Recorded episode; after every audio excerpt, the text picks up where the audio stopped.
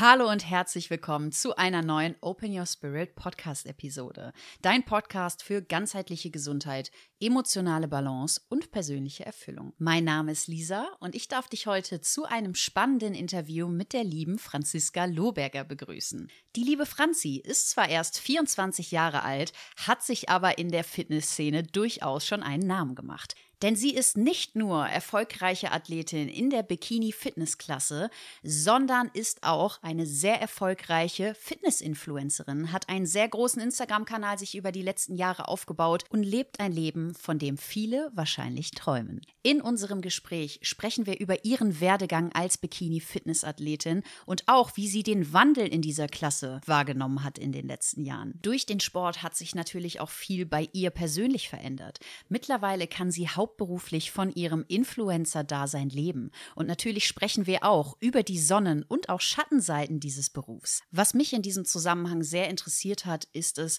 wie man es als Influencerin schafft, weiterhin authentisch zu sein. Und gerade wenn man in so einem jungen Alter schon vor die Kamera tritt und sein Leben öffentlich macht, was das auch für Auswirkungen auf einen selber hat. Daher finde ich auch gerade das Ende unseres Gesprächs so wertvoll, wo sie noch einmal darüber berichtet, wie der Sport sie verändert hat und was sie jetzt mittlerweile für ihre Erfüllung tut. In unserem Gespräch habe ich sehr viele Parallelen feststellen können, denn auch Franzi hat mittlerweile für sich persönlich beschlossen, dass ein guter Körper allein sie nicht nur zur Erfüllung bringt. Was alles noch dazu gehört, erfährst du in unserem Interview. Ich wünsche dir jetzt ganz viel Spaß bei unserem Gespräch. Falls dir diese Folge gefallen hat, würden wir uns sehr darüber freuen, wenn du sie mit deinen Freunden teilst. Aber jetzt wünsche ich dir ganz viel Spaß beim Zuhören. Has been moving in a way that nothing else people have ever known. I believe the third eye is your intuition.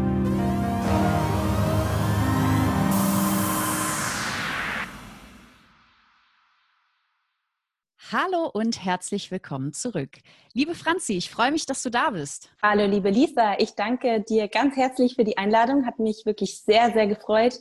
Wir haben auch in der Vergangenheit schon öfter mal, ähm, ja, haben sich unsere Wege gekreuzt. Jetzt sind wir heute hier und quatschen ein bisschen. Das stimmt. Und da freue ich mich auch total drüber, heute mit dir das Interview führen zu dürfen. Denn gerade für unsere Zuhörer, die auch fitnessbegeistert sind, solltest du auf jeden Fall ein Name sein, den man kennt oder über den man schon mal gestolpert ist, wenn man sich in der Fitnessszene umgibt.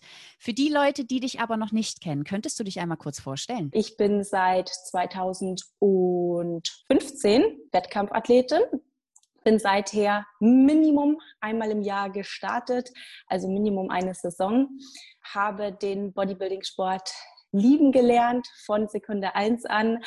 Und ähm, ja, damit einhergehend hat sich dann eben auch mit der Zeit entwickelt, dass ich eigene Athleten vorbereitet habe, zusammen mit meinem Team Fit Giant ähm, Martina Ollisch ist bestimmt einigen ein Begriff in der Bodybuilding-Szene. Sie ist sozusagen meine Mentorin. Ähm, einerseits, was meine persönliche sportliche Entwicklung betrifft, als auch die meiner Athletinnen. Ansonsten äh, bin ich ja noch äh, ganz intensiv im Bereich Posing unterwegs, ähm, genauso wie du auch. Wir haben ja auch schon zusammen Seminare gegeben. Das mache ich auch nach wie vor noch ähm, jetzt momentan wieder. Ein paar Seminare haben sich ja doch noch ergeben, trotz Corona, trotz der wenigen Wettkämpfe, die jetzt nur noch stattfinden. Genau, mache auch ganz viel eben eins zu eins Posing, habe auch Athletinnen, die jetzt oder beziehungsweise Kundinnen, die nicht unbedingt auf die Bühne wollen, also ähm, abseits vom Bodybuilding-Sport, was ich persönlich auch angenehm finde, weil wenn man wirklich nur mit dieser Materie die ganze Zeit konfrontiert ist, dann kann es vielleicht doch mal etwas viel werden. Ähm, da wirst du mir bestimmt zustimmen. Auf jeden Fall. Genau, was mache ich ansonsten noch so? Ähm, parallel zu meiner Bodybuilding-Karriere hat sich einfach äh, ja das, das ganze Social-Media-Ding ergeben, sprich mein Account der übrigens äh, am Anfang noch gar nicht existiert hat. Also nur durch äh, meine Wettkämpfe habe ich dann angefangen, quasi mir einen Facebook- und einen Instagram-Account zu machen. Also äh, ganz, ganz früher in grauer Vorzeit hat man ja noch über Facebook kommuniziert. Da gab es dann immer diese Pages. da habe ich mir dann auch so eine gemacht, weil das haben ja damals alle Athletinnen gemacht. Und ähm, das ist dann natürlich sehr schnell gewachsen, dadurch, dass ich eben sehr erfolgreich war damals in meiner ersten Saison.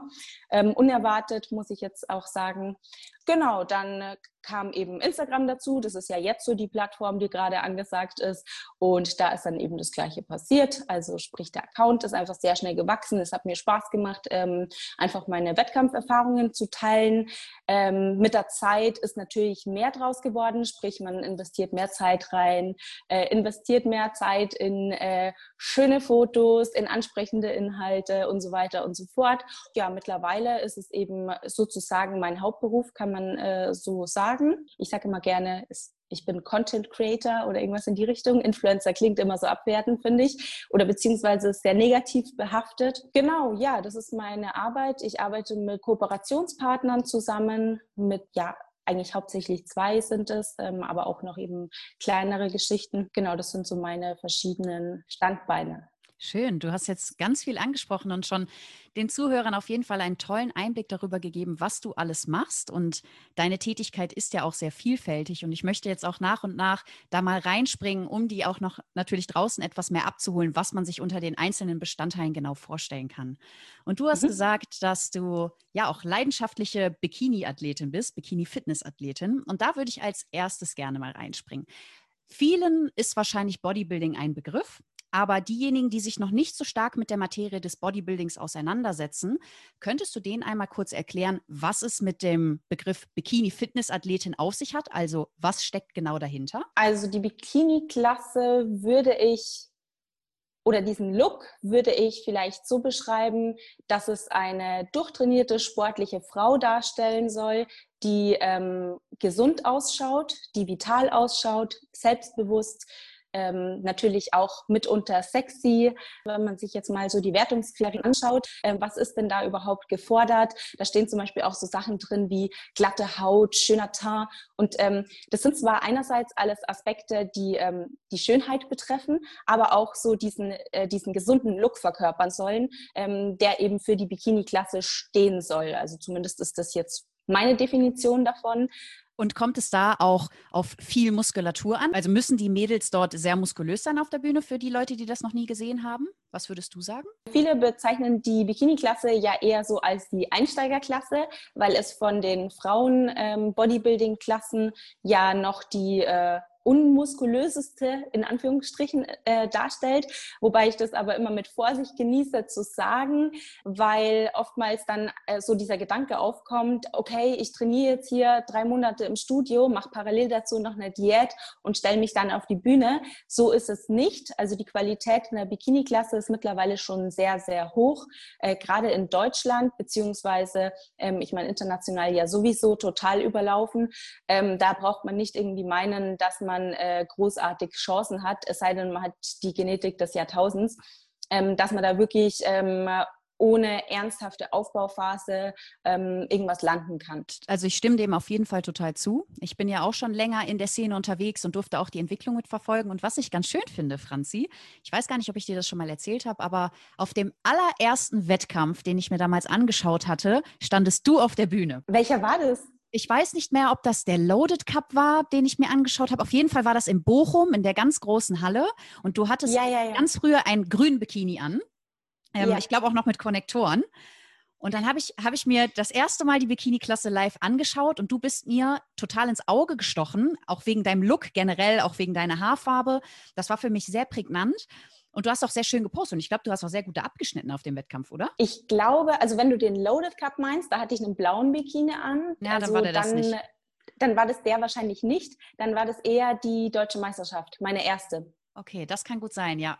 Stimmt, das könnte sein. Das würde passen. Schön. Da habe ich äh, den zweiten Platz nach der, ich glaube, Janine war das damals gemacht. Genau. Schön, ja. Und so hat das bei mir eigentlich angefangen, dass ich das erste Mal damit so in Berührung kam. Also man hat früher, wie du schon gesagt hast, sich eher Mädels und Athletinnen auf Facebook angeschaut. Also es gab damals diese Fanpages, denen man halt folgen konnte. Da war ich aber noch gar nicht so drin.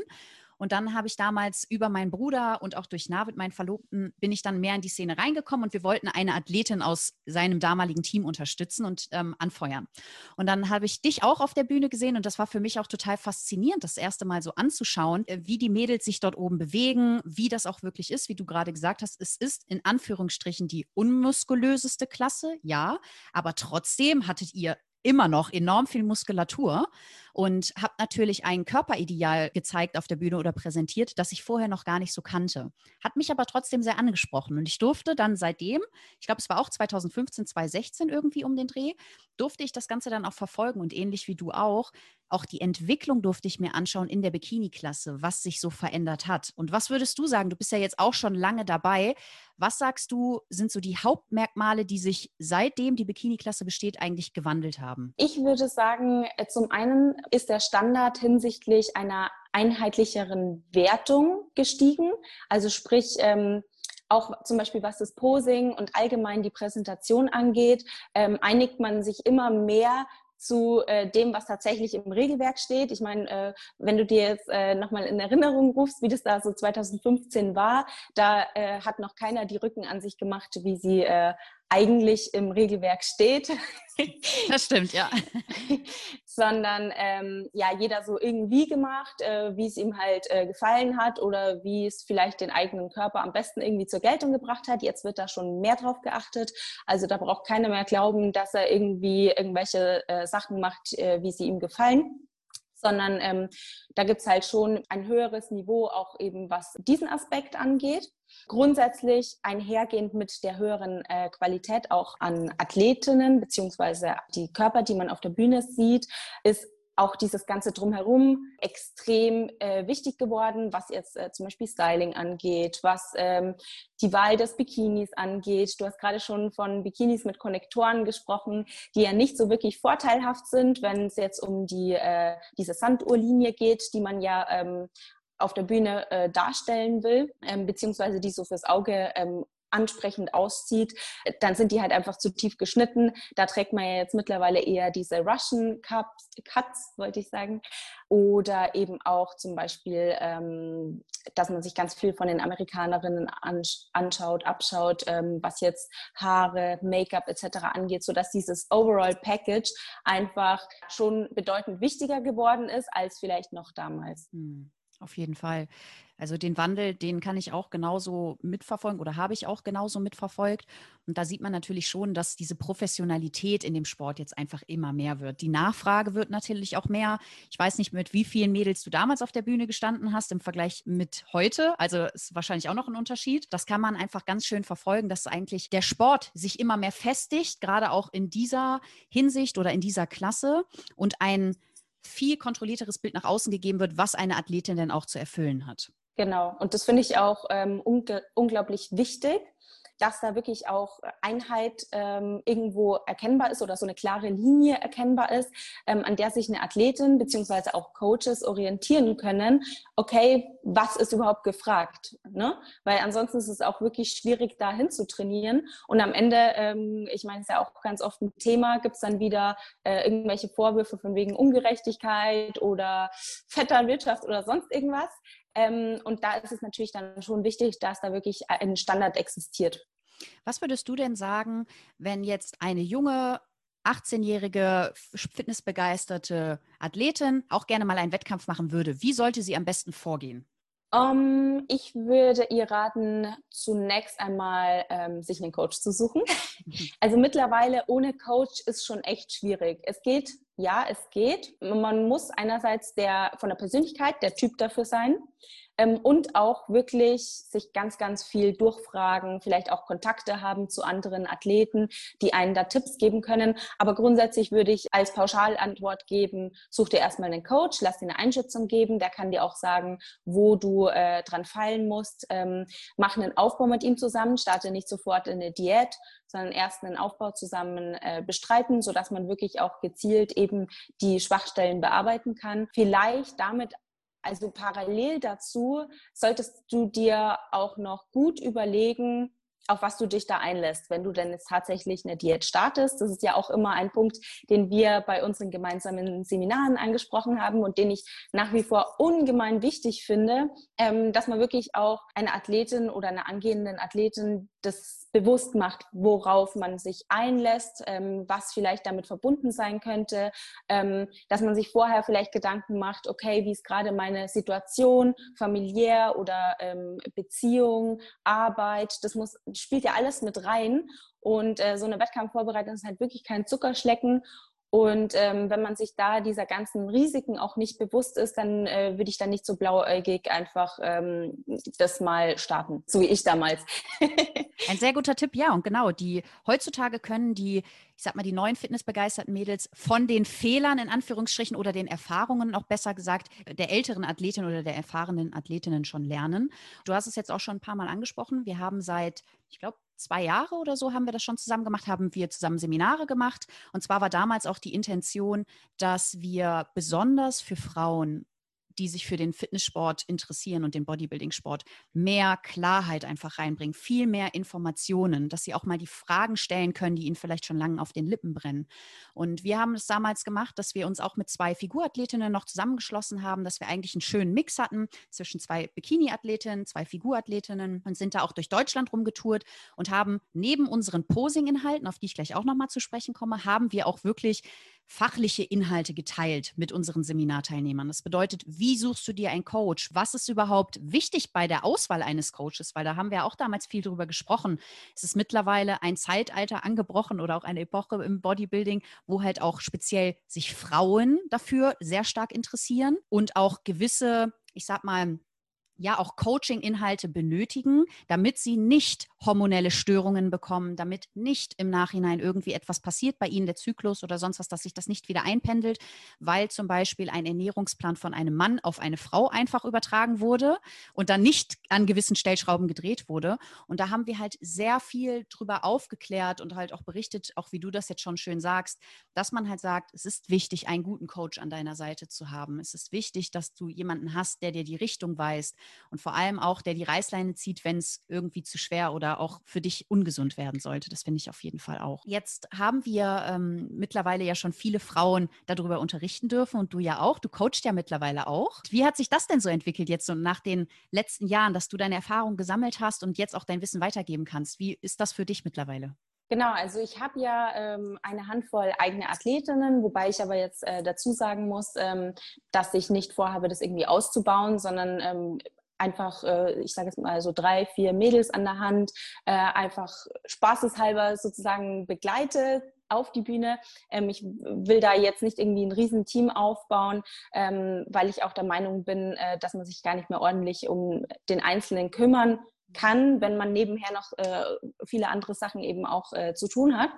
Aber ja, wir lieben beide den Sport und so habe ich einfach die Möglichkeit, das Ganze ein Stück äh, weiterzugeben. Eben zum einen durch diese Seminare, durch ähm, die Tätigkeit ähm, im Bereich Posing, aber jetzt eben auch ähm, mit eigenen Mädels.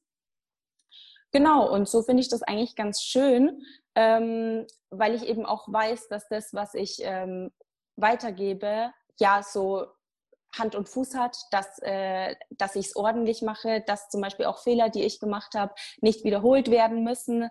Ähm, und gerade auch so Sachen im Hinblick auf die Gesundheit oder auf die Psyche, die spielt ja auch eine enorm wichtige Rolle ähm, bei so einer Vorbereitung dass ich da wirklich auch darauf acht gebe, dass die, die Mädels ähm, gesund aus der ganzen Sache rauskommen und ähm, nicht irgendwelche Folgeschäden oder so davontragen, was ja leider Gottes nicht selten der Fall ist. Ja, das stimmt leider und das kann man auch immer wieder beobachten. Gerade auch, du hast jetzt gesagt, du konzentrierst dich nur auf ein paar Mädels. Bei uns in unserem. Team, wir coachen ja immer noch aktiv Wettkampfathleten, haben wir es super häufig, dass Athlet, gerade Athletinnen zu uns kommen, die einfach vorher total verbrannt wurden, die leider äh, an einen falschen Coach geraten sind am Anfang, der sie nicht über die Risiken aufgeklärt hat und auch nicht über Dinge, die halt damit einhergehen, wenn man zum Beispiel in einen sehr niedrigen Kaloriendefizit ist oder auch einen sehr niedrigen Körperfettanteil hat, was dann passiert und vor allem auch, was in der Zeit nach dem Wettkampf geschehen muss, damit sich alles wieder einpendelt. Und deswegen finde ich es so schön, auch bei dir das zu verfolgen, dass mittlerweile es auch Athletinnen gibt, die lange Erfahrung in dem Sport haben, viele unterschiedliche Bereiche kennenlernen durften. Du hast eine totale Entwicklung selber durchlebt und auch den Sport sozusagen mitgeprägt, wie du schon gesagt hast. Du bist jedes Jahr mindestens einmal gestartet. Das bedeutet, du warst auch immer seit 2015 up to date. Du konntest sehen, was hat sich verändert, worauf wird geachtet. Du hast selber das Feedback bei dir bekommen und hast natürlich auch immer wieder von Jahr zu Jahr probiert, dich zu verbessern, mehr über dich zu lernen, über deine Gesundheit, sei es auch durch deine Trainerin oder Mentoren, sei es auch durch andere Dinge. Und das einfach weiterzugeben, kombiniert natürlich noch mit dem schönen Part des Posings, was wir beide so lieben, finde ich, ist das auf jeden Fall eine sehr schöne Mischung, mittlerweile Athletinnen auch zu ihrem Ziel zu begleiten ich durfte bei dir jetzt auch in der letzten Zeit verfolgen, dass du dich auch sportlich ein bisschen verändert hast. Und zwar nennst du es so schön Functional Bodybuilding, was du betreibst. Kannst du dazu ein bisschen was sagen? Denn da hat sich ja wirklich auch einiges getan. Wo fange ich an? Grundsätzlich war meine Situation ja schon seit längerem geprägt davon, äh, also sportliche Situation, dass ich keine Muskeln mehr aufbauen sollte. Ähm, weil wir haben ja vorhin schon über das Idealbild der Bikini-Klasse gesprochen. Und dazu gehört es nun mal auch, dass ähm, man zu viel Muskeln haben kann beziehungsweise auch vielleicht nur an bestimmten Stellen. Bei mir, mir, ist der Unterkörper immer sehr dominant gewesen. Ja, mit den Trainingsjahren nicht gerade weniger geworden.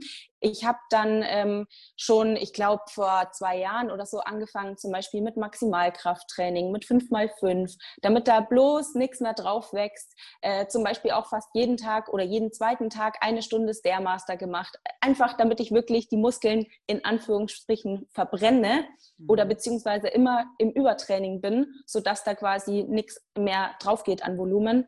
Aber wenn man natürlich ähm, eine gute Genetik paart mit dauerhaft ehrgeizigen, konstanten Krafttraining und einer guten Ernährung, dann ähm, ist es natürlich ziemlich schwierig, sowas zu verhindern. Ähm, jetzt mag sich der ein oder andere denken, das ist ein Luxusproblem, ist es aber nicht. Ähm, es ist sogar noch viel schwieriger, als quasi Fleisch draufzupacken wie ich feststellen musste.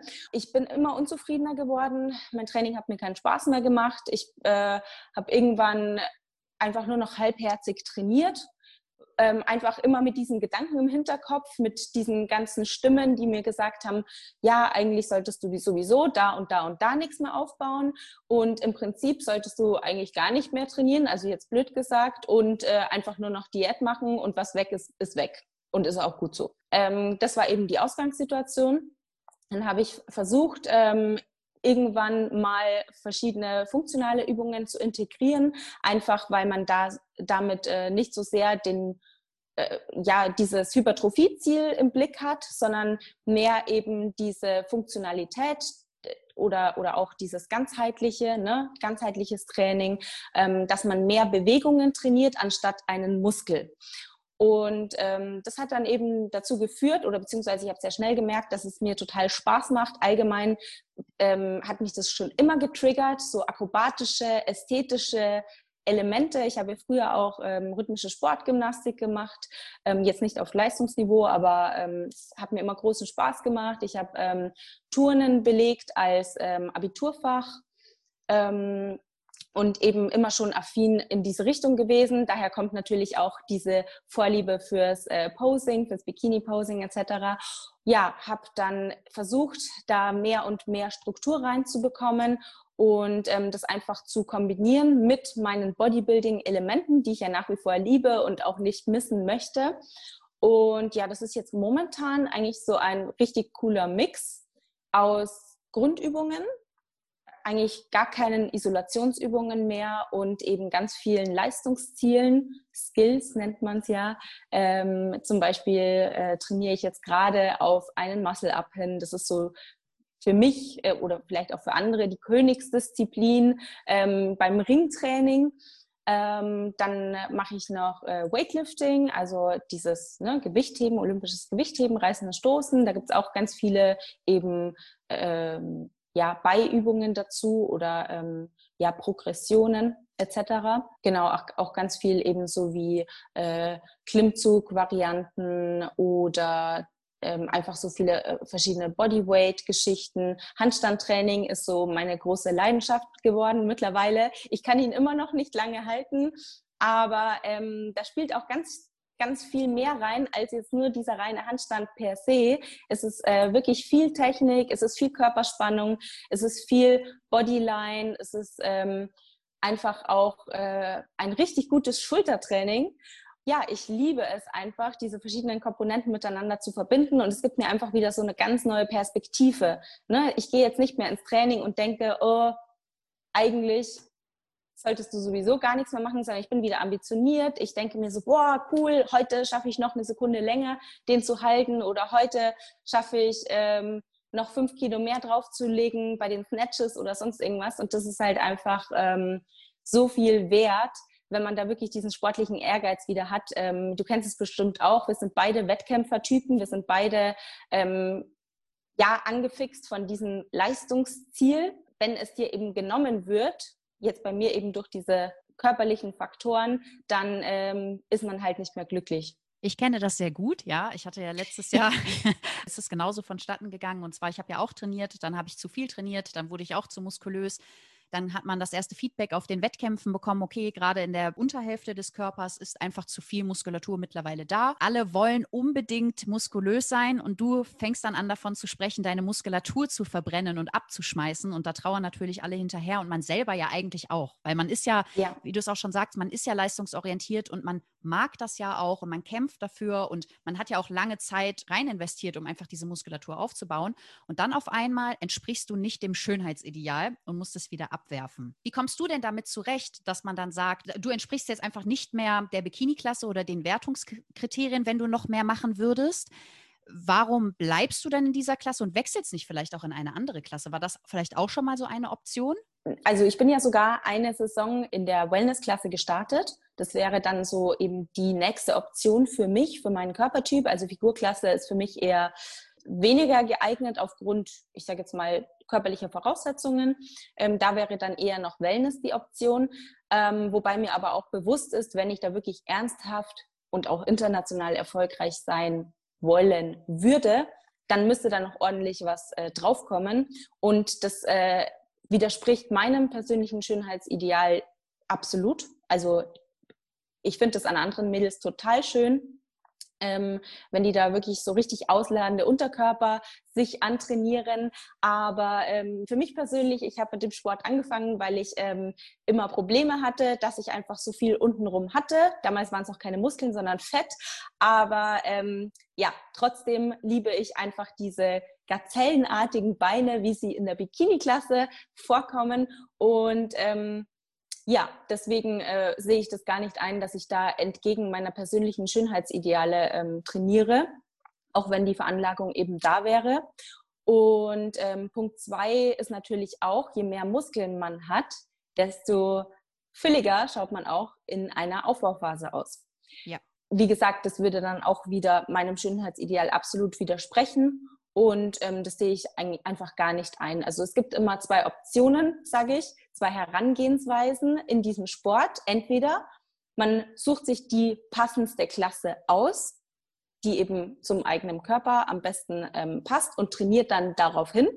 Das wäre quasi die Option, die am meisten Erfolg verspricht. Erfolg im Sinne von Pokalen. Und äh, die zweite Option ist einfach die, dass man ähm, sich die Klasse aussucht, die einem persönlich am besten gefällt, egal ob sie zu einem passt oder nicht. Und ähm, dann einfach auch in Kauf nehmen muss, dass die Platzierung eventuell darunter leidet. Ne? Es kann natürlich sein, dass man trotzdem erfolgreich ist, gerade national, wenn es vielleicht ein kleinerer Wettkampf ist, wenn man einfach da ähm, am besten in Form ist. Und dann ist es vielleicht nicht so wichtig, dass man nicht optimal in die Klasse reinpasst. Aber gerade wenn das Leistungsniveau sehr hoch ist, also zum Beispiel auf einem internationalen Wettkampf oder so, da kann man es einfach vergessen. Ne? Wenn da die Voraussetzungen nicht stimmen, dann ja, muss man einfach damit leben, dass man eventuell da schlechtere Platzierungen einfährt. Siehst du denn schon Erfolge, seitdem du deine Trainingsumstellung vorgenommen hast? Optisch, dass du sagst, dass du jetzt nicht mehr wirst, sondern vielleicht irgendwo schmaler oder graziler oder der Muskel vielleicht ein bisschen länger wird? Also, hm, schwierig. Ich bin der Meinung, ich habe sogar noch Muskeln aufgebaut, obwohl das ja nicht mein Ziel war. Ähm, war mir aber von Anfang an bewusst, dass es passieren könnte weil durch diese ganzen neuen Reize natürlich der Muskel auch wieder stimuliert wird. Also es ist einfach ähm, nie ganz vermeidbar, wenn man einfach ambitioniert bei irgendwas dran ist und sich parallel dazu sehr gut ernährt. Also zum Beispiel, wenn ich jetzt ähm, parallel dazu gar nicht auf meine Ernährung achten würde, was ich ja nicht will, oder ganz wenig Eiweiß essen würde, dann wäre es vielleicht nicht passiert. Aber ähm, das ist ja nicht, was ich möchte. Ich will mich ja trotzdem gesund und ähm, ja, fitnessgerecht in Anführungsstrichen ernähren. Und deswegen ist es einfach mal so passiert. Also ich würde jetzt sagen, ich habe ähm, Gewicht zugenommen, die Form hat sich trotzdem verbessert, ergo, ich habe Muskeln aufgebaut. Ähm, also sprich, Plan ist nicht so ganz aufgegangen, ähm, kann ich aber sehr gut damit leben, weil einfach diese anderen Ziele momentan für mich im Vordergrund stehen. Genau, das Ziel, Profi-Bodybuilderin zu werden, ist nach wie vor da, aber ist jetzt momentan in den Hintergrund gerückt. Erstens, weil ich eingesehen habe, ähm, dass es einfach für mich sehr, sehr, sehr, sehr schwierig wird, das zu erreichen. Nur mit viel Glück, wenn ich da jetzt gerade den richtigen Wettkampf erwische, wo niemand auf der Bühne steht, der äh, total, also der einfach deutlich dünner ist als ich. Ne? Wir kennen ja das Spiel mit dem Line-Up, aber mit ganz viel Glück könnte ich theoretisch irgendwo mal eine Pro-Card gewinnen. Trotzdem.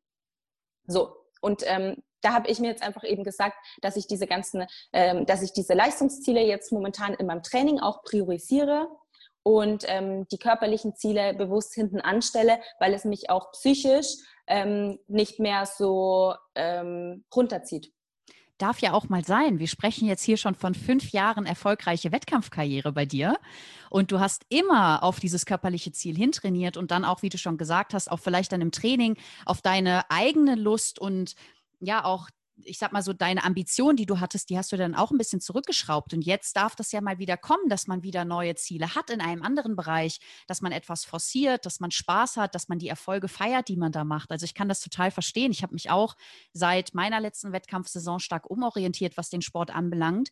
Und seitdem spüre ich wieder richtige Freude, wenn ich ins Training gehe und freue mich auf die Einheiten, weil auch irgendwie wieder so ein bisschen das innere Kind rauskommen darf. Gerade wenn man in diesem funktionalen Bereich ist, man probiert ja etwas aus, was man vielleicht früher schon mal gemacht hat im Kindesalter, ähm, sei es auch mal ein Handstand oder ein Kopfstand oder man ringt mal so ein bisschen an den Stangen rum und probiert sich da aus. Natürlich werden die Ziele immer ambitionierter, aber das macht ja auch total Spaß. Und ich finde auch immer, dass das einfach unwahrscheinlich wichtig ist, dass egal wie wie stark die leistungsorientierten Ziele sind, der Spaß dabei definitiv nicht verloren gehen darf. Weil das ist im Endeffekt das, was dich auch antreibt und auch langfristig erfüllt bleiben lässt, wenn du diesen Sport halt vollziehst. Auf jeden Fall. Also ich bin auch der Meinung, dass ähm, die, diese Zufriedenheit und ähm, das, was der Sport dir gibt, immer an erster Stelle stehen sollte, weil ansonsten wirst du niemals langfristig dranbleiben. Wie viele Athletinnen habe ich schon erlebt, die mit mir zusammen auf der Bühne gestanden sind und jetzt absolut gar nichts mehr machen, einfach weil sie keinen Spaß mehr an der Sache haben. Vielleicht einerseits, weil sie nicht erfolgreich waren. Ne? Erfolg kann ja auch Spaß machen oder ist ja nun mal so, aber eben nicht für diesen, dieses langfristige dranbleiben. Ne? Du sagst es ja selber, ich bin jetzt schon fünf Saisons gestartet. Warum ist es so oder warum bin ich immer wieder gestartet? Weil ich einfach dafür lebe und weil mir die Sache selber Spaß macht. Ne? Das Krafttraining an sich macht mir Spaß und nicht das Ergebnis per se. Natürlich, also nicht nur, klar macht Gewinnen Spaß, aber nicht langfristig. Hm. Ja, und jetzt darf man ja auch dazu sagen, dass sich durch den Sport bei dir ja auch einiges ergeben hat. Also mittlerweile hast du ja auch einen großen Instagram-Account aufgebaut, der jetzt, ich glaube, 187.000 Follower zählt. Also wirklich schon ein sehr großer. Wie du auch schon angesprochen hast, einige Kooperationsverträge sind dazu gekommen. Du darfst mittlerweile anderen Menschen dein Wissen weitergeben, sei es in deinem eigenen Coaching, was du äh, vollziehst, oder auch in deinem Posing-Training. Also ist da ja auch viel gekommen. Hättest du damit gerechnet damals, dass es zu sowas kommt? Auf gar keinen Fall. Also das war nie meine Ambition.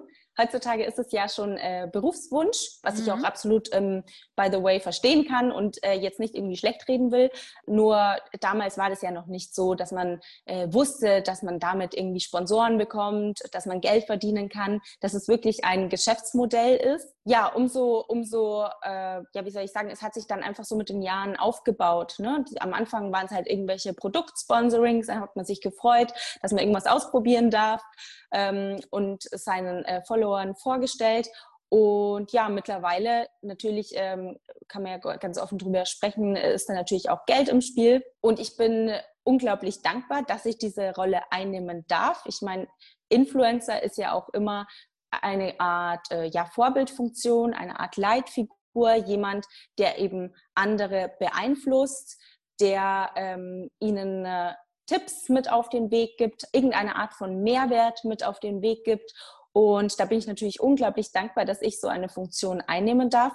Auf der anderen Seite ähm, ist es auch eine sehr große Verantwortung, finde ich. Also ich äh, frage mich ganz, ganz oft oder ganz, ganz oft hinterfrage ich, ähm, ob ich irgendetwas äh, genau so machen sollte oder ob ich vielleicht, ähm, ja, also ob das, was ich verkörpere, wirklich auch zu 100 Prozent ich bin, weil es ist manchmal sehr, sehr schwierig, ähm, authentisch zu bleiben, ähm, wenn man wirklich so eine große Anzahl an Menschen anspricht. Nicht jetzt, weil man aktiv sich verstellt, sondern weil man das vielleicht sogar auch unbewusst macht, weil jeder Mensch, der versucht sich ja nach außen hin immer möglichst positiv darzustellen.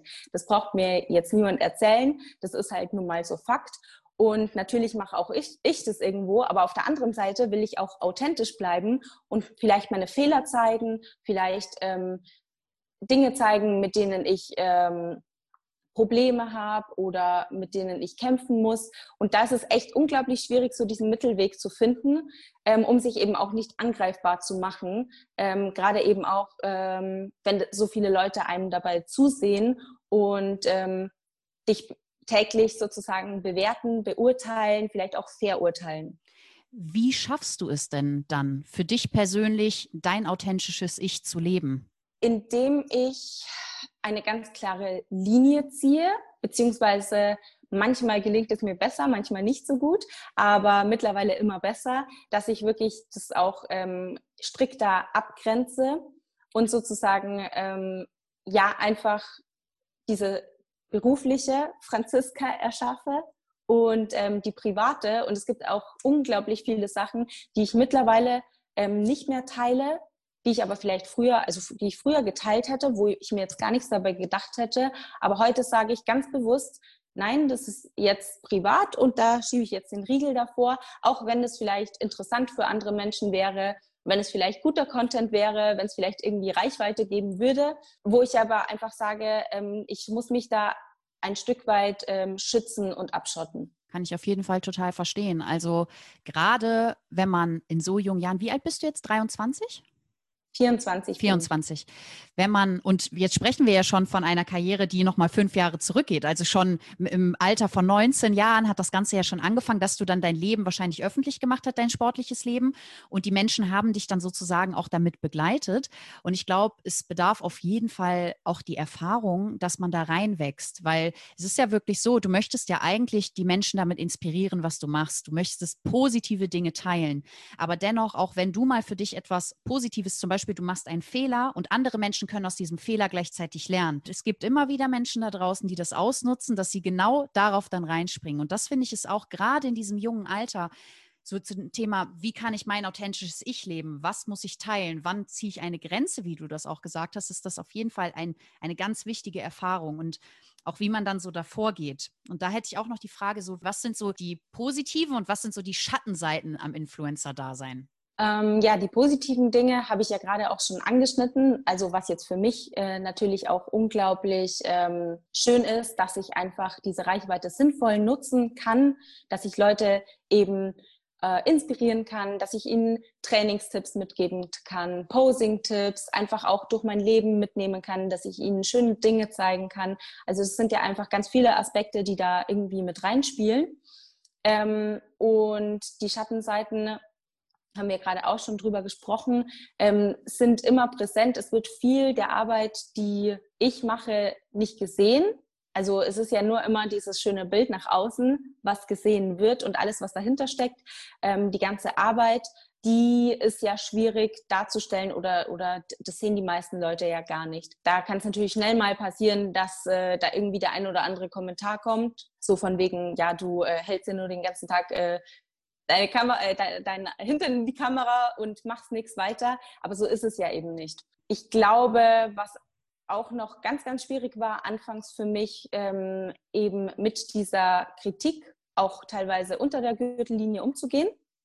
Ähm, da muss man sich einfach mit der Zeit so ein dickes Fell anlegen und, ähm, und lernen drüber zu stehen. Anders äh, überlebt man sonst nicht oder beziehungsweise anders ähm, wird man das nicht dauerhaft ähm, so weitermachen können, wenn man sich sowas wirklich so zu Herzen nimmt.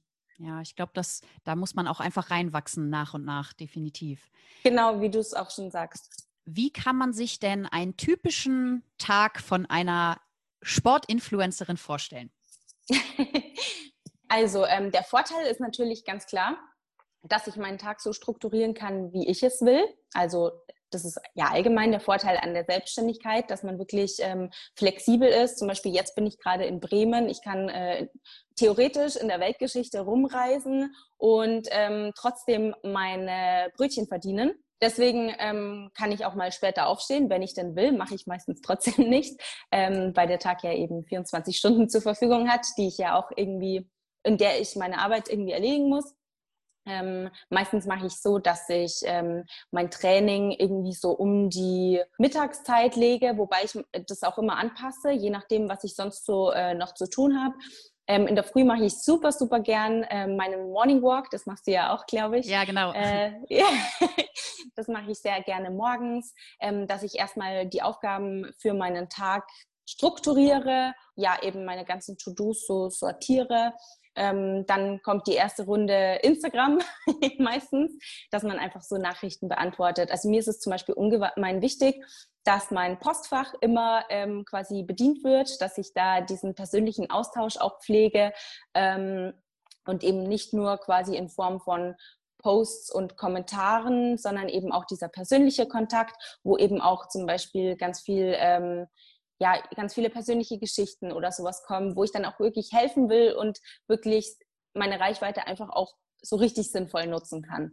Dann äh, steht auf meiner To-Do-Liste meistens noch irgendwie ein Foto machen, mindestens mhm. eins für den Tag dann. Oder meistens habe ich sie auch schon vorgeplant, dass ich eben ähm, immer noch welche in der Pipeline habe, die dann eben vorproduziere.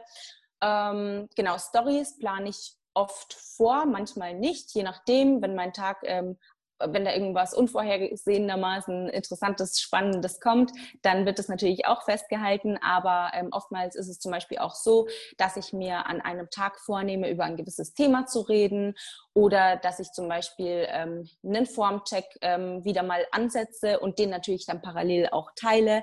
Also das ist immer super, super abwechslungsreich, was ich mache. Hm, meistens erstelle ich mir dann immer am Sonntag in der Vorwoche einen Plan sozusagen, einen Social Media Plan, ähm, welche Inhalte ich wann äh, ungefähr ja raushauen will, so dass das Ganze eben auch ähm, für mich mehr ja, skalierbar ist, auch vom Arbeitsaufwand her, dass es mehr ähm, eben wie ein normaler Mensch, der eben einen Job hat, ähm, in einem gewissen Timeslot äh, zu erledigen ist, so dass ich dann wirklich auch mal so Zeiten habe, wo ich sage, okay, jetzt habe ich Freizeit. Jetzt lege ich beispielsweise auch das Handy weg oder vielleicht muss ich es ja nicht unbedingt weglegen, aber zumindest mal ähm, in der Tasche lassen.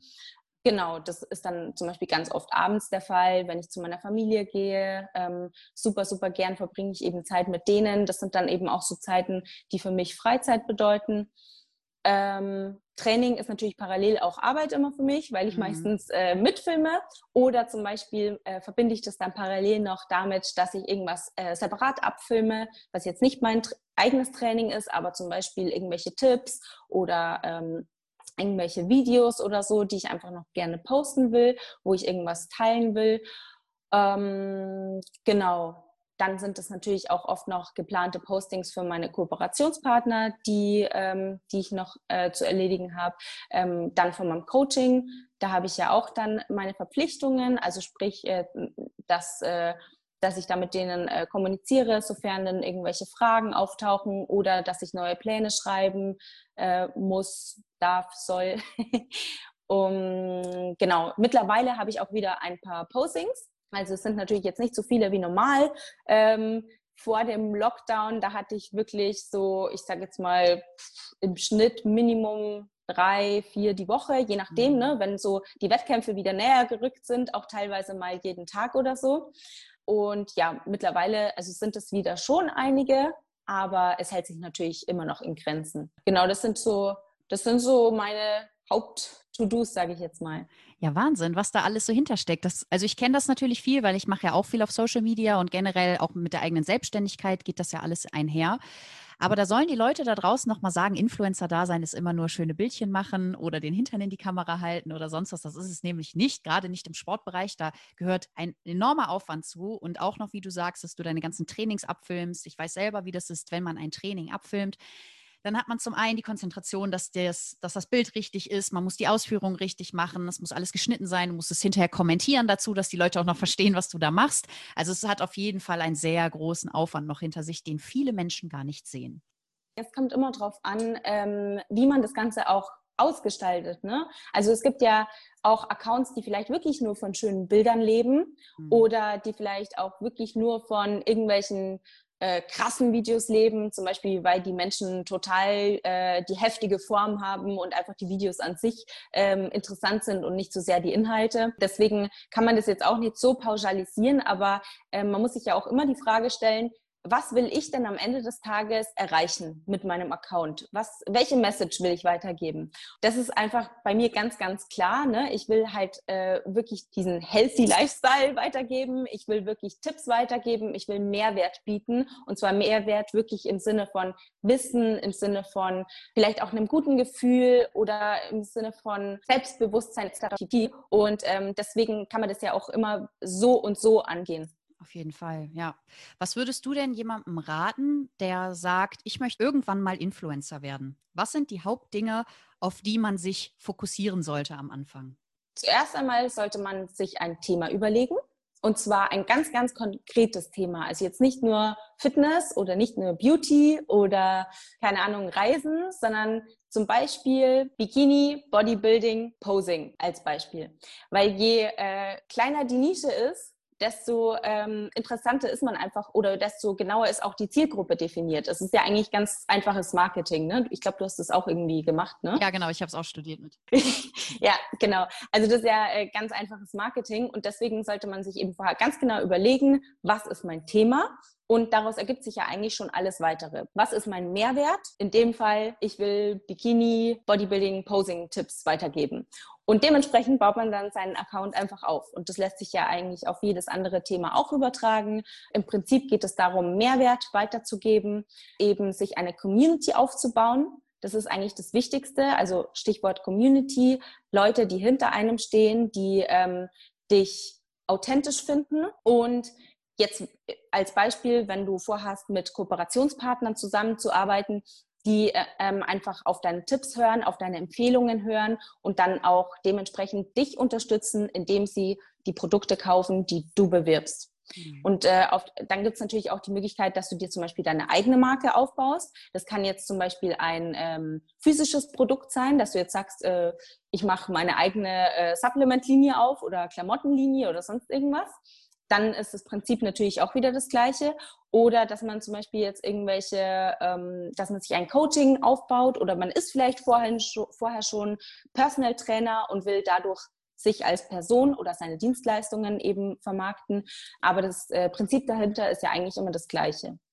Es ist also super, super wichtig, dass man sich auf ein Thema fokussiert, darin Experte wird und dann danach anfängt, sein Wissen weiterzugeben. Und wie du auch sagst, Mehrwert bringen. Das ist so wichtig. Und heutzutage ist leider ganz häufig auch immer noch auf den sozialen Medien der Trugschluss, dass es immer nur schöne Bildchen sein müssen oder dass man sich immer irgendwie da verkauft oder sonst was. Nein. Also es gibt Accounts, die funktionieren damit, ja. Aber gerade wenn man wirklich nachhaltig etwas produzieren möchte und auch für etwas einstehen möchte, dann sollte man auch Mehrwert bringen, der einfach der Community etwas bringt und dadurch dann auch gleichzeitig diesen Austausch schafft. Und ich glaube, dadurch wird man auch langfristig erfolgreich und das nicht nur auf den sozialen Medien, sondern generell überall. Ja, würde ich so unterschreiben. Wie hat denn der Sport und auch alles, was sich darum entwickelt hat, dein Leben verändert? Wir haben uns darüber ja auch schon oft unterhalten und ähm, genauso wie du auch immer sagst, der Sport hat meine Persönlichkeit geprägt. Also einfach dieses sich durchbeißen können oder auch mal, wenn es wirklich, wirklich hart wird, ähm, die Zähne zusammenbeißen und trotzdem durchziehen. Das ist eine Eigenschaft, die habe ich definitiv ähm, gerade jetzt ähm, aus dem Wettkampfsport mitgenommen, aber auch, dass mich Disziplin und Routinen unglaublich weit bringen. Also man sagt ja immer, Disziplin ist begrenzt und Routinen helfen dir ja im Prinzip zu deinem Erfolg. Im Grunde muss man es schaffen, Routinen in seinen Alltag zu integrieren, die einen dann nachhaltig zum Erfolg führen. Und dann ist es auch nicht mehr äh, notwendig, jedes Mal so diszipliniert zu sein, wenn einfach die Routinen, die man sich angeeignet hat, zielführend sind oder dich deinem Ziel näher bringen. Und dann wiederholst du das Ganze einfach immer und immer wieder, bis du dein Ziel erreicht hast. Schön gesagt, ja, das stimmt. Jetzt haben wir schon viel über die Franzi auf einmal auf der sportlichen Seite gesehen und natürlich auch im unternehmerischen. Aber was sind denn die Ziele von der privaten Franzi? Was würdest du sagen, was sind so deine persönlichen Ziele vielleicht für die nächsten Jahre? Oh, das ist schwierig, weil Ziele ja meistens alle Lebensbereiche umfassen. Was ich mir vorgenommen habe für die nächsten Jahre, ist definitiv ähm, mein Coaching auszubauen. Und zwar würde ich sehr, sehr, sehr gerne oder will ich Frauen dabei begleiten, dieses funktionale Training für sich ähm, zu entdecken, beziehungsweise ja einfach weg von diesen immer optischen Zielen zu kommen, weil ähm, ich mittlerweile einfach festgestellt habe, also nicht nur bei mir selber, sondern auch ähm, bei anderen, dass es ähm, viel mehr Erfüllung verschafft, wenn man einfach nicht immer nur diese Optik ähm, als Ziel hat und nicht immer nur diesen Blick in Spiegel. Ähm, beispielsweise, ich habe mich jetzt auch seit bestimmt einem oder zwei Monaten nicht mehr gewogen. Ich habe äh, auch keine Maße mehr genommen und bin einfach so weg von diesem ähm, optischen Ziel und schaffe es aber trotzdem quasi, dass ich mich wohl in meinem Körper fühle. Und so mhm. dieses Feeling weiterzugeben, das ähm, würde mir einfach so viel, ja, so viel selber auch geben. Ähm, du kennst es ja bestimmt von deinem Coaching, dass es ja einfach nicht nur was ist, was man an andere weitergibt, sondern diese Dankbarkeit, die zurückkommt, die ähm, schafft einem ja eben diese persönliche Erfüllung bei dem Ganzen auch. Ja, da bin ich natürlich jetzt selber noch äh, Lehrling. Ich bin ja selber noch am Anfang dieses ganzen funktionalen Trainings, aber mittlerweile habe ich eben auch schon angefangen, ähm, da da eben Interesse daran besteht, dass ich meine Trainingspläne zum Beispiel auch mehr ähm, mit diesem ganzen neuen Wissen, was äh, ich mir so aneigne mit der Zeit ähm, zu ähm, ja, auszustatten oder zu integrieren, versuchen das miteinander zu verbinden.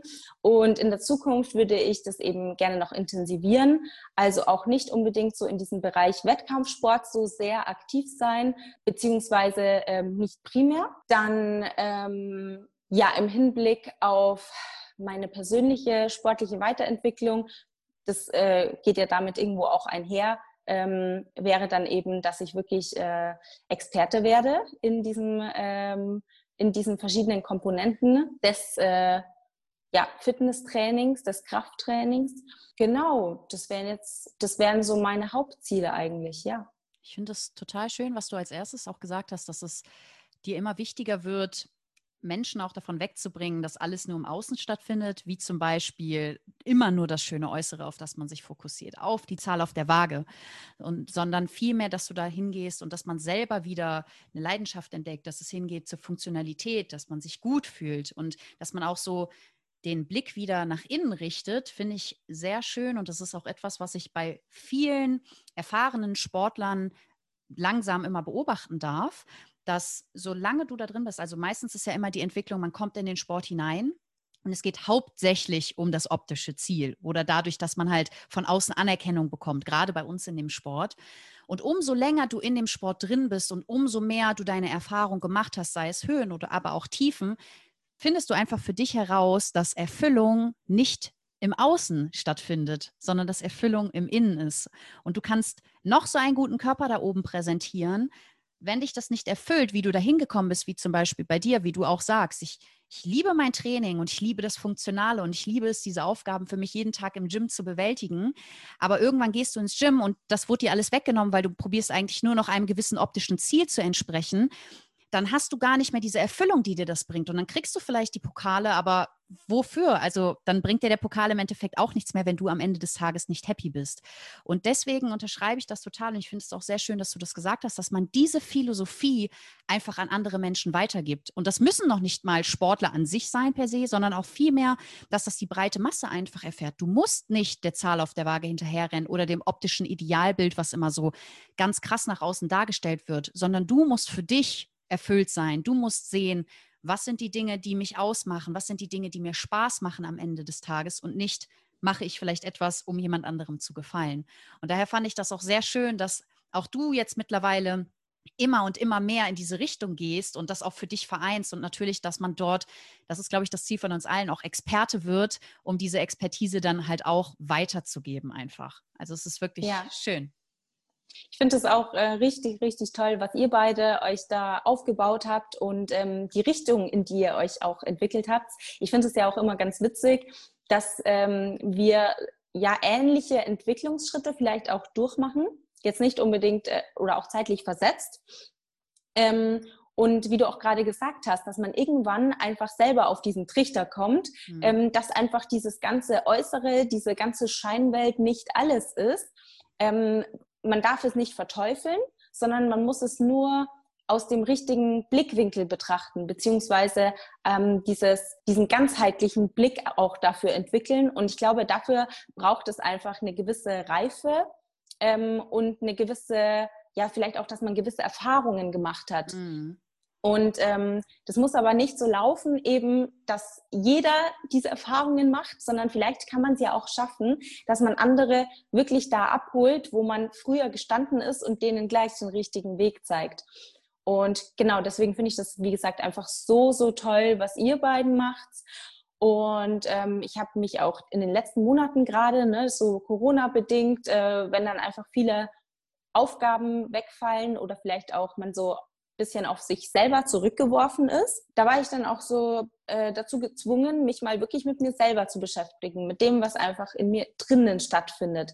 Das äh, ist am Anfang vielleicht ungewohnt, zum Beispiel gerade für mich. Ich bin ein sehr rationaler Mensch und ähm, es ist schwierig, mich äh, von sowas auch ja, zu überzeugen. Klingt äh, vielleicht zu negativ, aber ähm, mich dazu zu bringen, dazu einzulassen. Aber auf diese Weise war ich wirklich so ähm, auch mal offen für sowas und habe angefangen, mich mehr damit zu beschäftigen, ähm, mehr auf das zu hören, was äh, wirklich vielleicht auch meine Bedürfnisse sind, die ich ganz, ganz lange Zeit zurückgestellt habe. In dieser Hinsicht war Corona auch ein Geschenk für uns. Natürlich nicht ja. in dem Sinne, was ich sag mal, mit der ganzen Gesundheit passiert ist, aber dadurch, dass die Menschen, die gesund waren, haben einfach die Möglichkeit bekommen, wieder nach innen zu schauen und sich wirklich mal mit sich zu beschäftigen. Und mir ist das auch aufgefallen, also ich betreibe das jetzt natürlich schon ein bisschen länger. Bei mir kam wirklich, ich sag mal, ich, bei mir hat es nicht Corona gebraucht, dass ich diesen Umdenker bekommen habe, sondern bei mir war es letztes Jahr, als ich vermeintlich meine Profikarte schon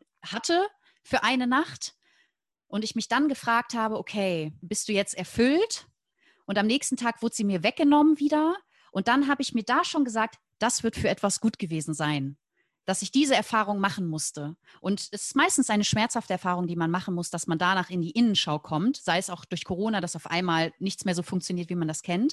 Aber ich habe diese Erfahrung gebraucht und danach habe ich mich ganz intensiv auch mit mir beschäftigt, weil du kannst das ja auch unterschreiben, wenn du zum einen Coach bist, aber auch Influencer und generell viel dich mit Leuten umgibst, bist du immer in der Rolle des Lehrers. Also du gibst immer etwas weiter. Wenn du etwas weitergibst, musst du eine gewisse Expertise mitbringen, damit du die Leute davon überzeugen kannst. Du fängst dann irgendwann gar nicht mehr an, nach innen zu schauen und zu fragen oder auch dich selber zu hinterfragen, um zu gucken, okay, was sind denn vielleicht Dinge, die noch in mir drin sind, weil du die ganze Zeit damit beschäftigt bist, anderen Menschen zu helfen und nicht mehr dir selbst. Und diese Erkenntnis war für mich so wertvoll, dass auch dadurch, was danach alles passiert ist, dass wir das Open Your Spirit Anfang des Jahres gegründet gegründet haben und Menschen auf dieser Reise mitgenommen haben, hat einfach so stark mein Leben verändert, weil ich mittlerweile sehe, dass so viel mehr da draußen ist und umso mehr ich mich persönlich kennenlerne und an meinen persönlichen Dingen arbeite, umso besser kann ich das nach außen tragen und umso mehr Menschen kann ich eigentlich auch davon überzeugen, weil ich finde, das steht immer so in Resonanz zueinander.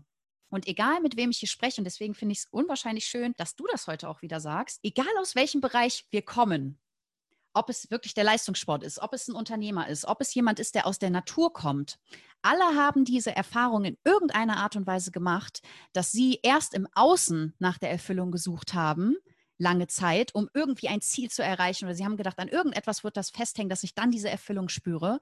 Und dann kam der große Wendepunkt einfach, der ihnen dann gezeigt hat, nee, du musst einen anderen Weg einschlagen. Und seitdem sie diesen Weg einschlagen, öffnen sich auf einmal ganz neue Türen und es kommen ganz tolle andere Menschen zu einem und man findet immer mehr zu sich selbst und kommt dadurch zur Erfüllung.